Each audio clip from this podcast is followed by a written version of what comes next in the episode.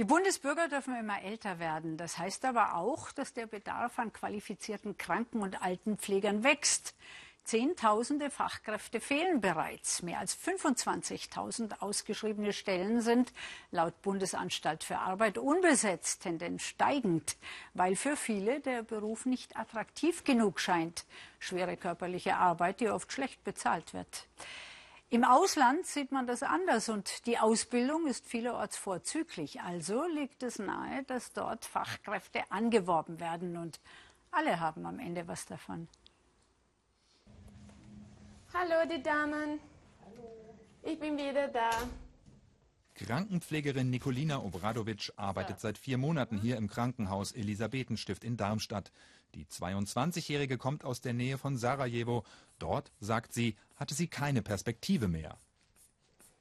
Ich habe meine Ausbildung in Bosnien gemacht als Krankenpflegerin.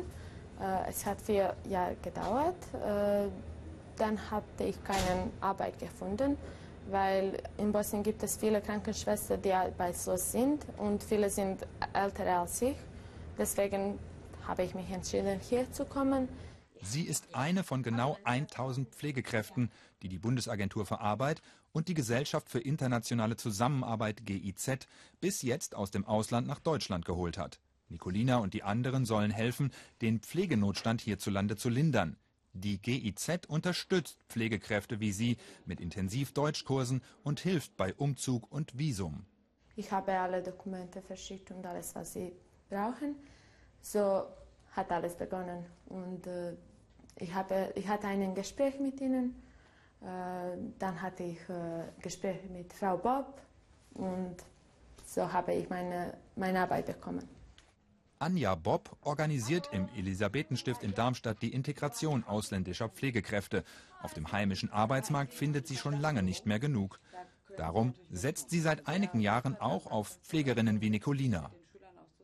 Deswegen sind wir jetzt eigentlich ähm, in der Situation, dass wir sagen können, Pflegenotstand oder Fachkräftemangel ähm, haben wir jetzt nicht mehr so wie vor drei Jahren. Die Situation ist besser geworden. Aber im Allgemeinen kommt man ohne Integration nicht mehr zurecht im Krankenhaus.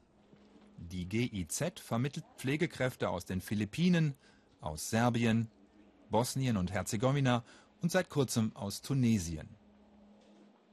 In allen vier Ländern gibt es eine gute vierjährige Pflegeausbildung. Das Problem ist, dass die Pflegekraft dort keine Anstellung findet. So ging es auch Nicolina. Um den Pflegenotstand hierzulande zu lindern, müssten allerdings noch tausende Pflegekräfte nachkommen.